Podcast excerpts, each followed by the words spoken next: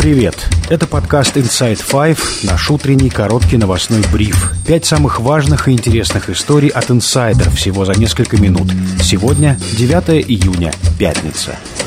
История первая. Мертвая точка пройдена. Водозабор из Каховского водохранилища невозможен. Уровень воды опустился ниже критической отметки и продолжает падать. Как сообщили в компании «Укргидэнерго», если плотина разрушена до основания, то через несколько дней водохранилище сузится до прежней ширины русла Днепра. По оценке украинских властей, падение уровня воды продлится еще неделю. Власти Никопольского района ранее заявляли, что из-за обмеления Каховского водохранилища большая часть этого района Днепропетровской области может может остаться без водопроводной воды. Водоснабжение лишится и Запорожская АЭС. Между тем, в затопленных районах могли погибнуть десятки людей. В оккупированных Алешках жертвами наводнения стали более 30 человек, рассказала инсайдер волонтер Елена, ссылаясь на данные, поступающие от жителей. Эта улица уже ушла на дно, шансы кого-то там спасти очень маленькие, добавила она. В населенном пункте Олежки есть улица Нижняя. По этой улице нам приходило вчера около 20-50 заявок, и на сегодня сегодняшний день нам поступают сообщения о погибших. То есть к этой улице даже не добрались. МЧС блокирует путь нашим волонтерам, нашим лодочникам. Ну и ситуация действительно подходит к катастрофе. И этому нужна мировая ласка, потому что это ад на земле. И масштабы мы даже не можем догадаться, какие. По словам Елены, российские спасатели проверяют у жителей документы. И тем, кто предъявляет украинские паспорта, не помогают.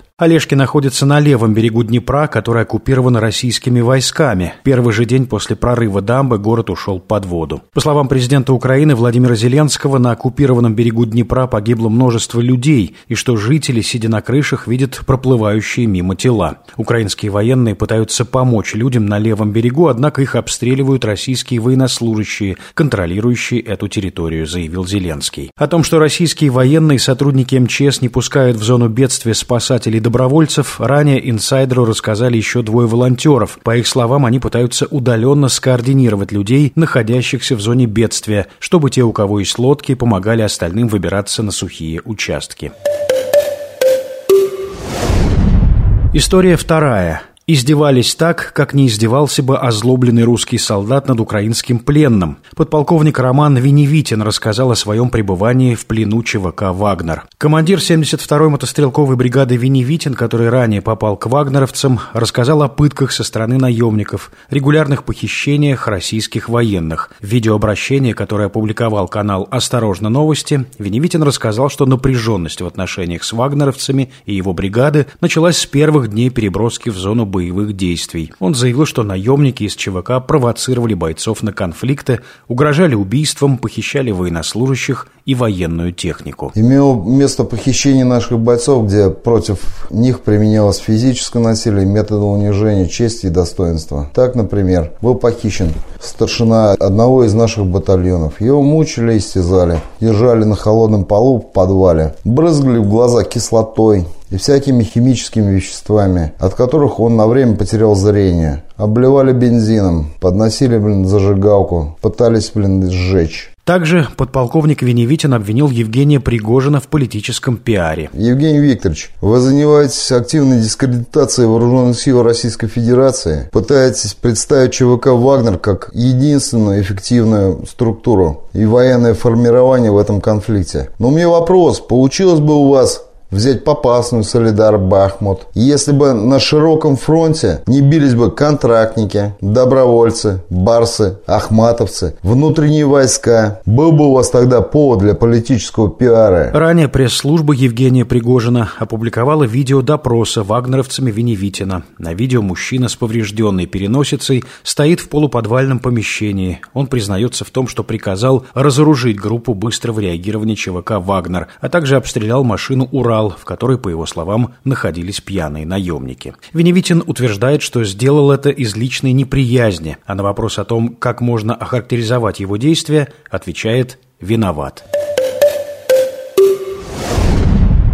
История третья. Власти провинции Красное море распорядились закрыть все пляжи Хургады после гибели человека в результате нападения акулы. Жертвой хищника оказался 23-летний Владимир Попов из Архангельской области.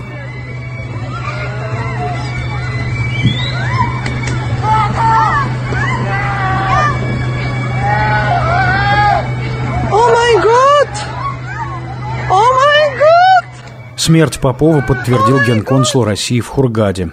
По данным российских телеграм-каналов, Попов прилетел в Египет вместе с отцом. Они планировали переоформить документы на квартиру, а также отдохнуть. ЧП произошло на пляже Дрим-Бич. Владимир решил искупаться, его отец остался на берегу. Все произошло стремительно, акула растерзала парня буквально за минуту. Спасти его не удалось. Вон она опять Она останки его сейчас доедает. Вон она его останки доедает. По словам очевидцев, плавник около пляжа видели несколько дней, однако все думали, что это дельфин. Сейчас пляж закрыли. Генконсульство России выпустило предупреждение сохранять бдительность при нахождении в воде. История четвертая. Гарь идет на Европу. Дым от лесных пожаров в Канаде в ближайшее время может добраться до Скандинавии. Норвежские специалисты заявляют, что смог уже наблюдается в Гренландии и Исландии. В ближайшее время он появится на юге Норвегии. Последние несколько дней горят леса в провинции Квебек в Канаде. Как пишет BBC News, площадь лесных пожаров превышает 3 миллиона гектаров. Премьер Канады Джастин Трюдо уже заявил, что страна столкнулась с худшим сезоном лесных пожаров за всю историю наблюдения наблюдений. Тысячи авиарейсов отменены или задержаны из-за сильного дыма. 7 июня дым от пожаров распространился по территории США. Стихия затронула более 10 штатов. В Нью-Йорке, Вашингтоне и Филадельфии зафиксировали серьезное загрязнение воздуха. На Бродвее отменили спектакли. Улицы Нью-Йорка заволокло дымом и гарью. Город поднялся на первое место в мировом антирейтинге качества воздуха. Местным жителям рекомендуют не покидать свои дома и закрывать окна. В Нью-Джерси перенесли матч по женскому американскому футболу в Манхэттене жители скупили практически все очистители воздуха и маски. В Вашингтоне отменены прогулки школьников во время перемен, а также спортивные и другие мероприятия на открытом воздухе. История пятая. Сын министра обороны Шойгу подался в шоу-бизнес. Данила Сергеевич Шибунов начал строить эстрадную карьеру еще до начала войны. Команда расследователей Алексея Навального выяснила, что за несколько дней до вторжения российской армии в Украину Данила завел ТикТок с каверами известных песен. Молодой человек выступает под псевдонимом Шеба или Шеба Сингер. Once I was seven years old, my mama told me, go get yourself some friends or you'll be lonely. Once I was seven years old. У исполнителя уже записана пара клипов, однако, как обращают внимание расследователи, на обоих бессовестно накручены десятки тысяч просмотров, хотя на Шебу подписано всего 600 человек. Также команда Навального обратила внимание, что за четыре дня до объявления мобилизации сын Шойгу поехал в отпуск в Турцию. В 2019 году «Инсайдер» выпустил расследование, в котором рассказывалось о том, как мать Данилы, стюардесса Елена Шибунова, после начала романа с Шойгу внезапно стала миллиардершей и на контрактах с МЧС и Минобороны заработала себе на особняк на Рублевке по соседству с дворцом Ротенбергов. И это все на сегодня. Это был подкаст Inside Five.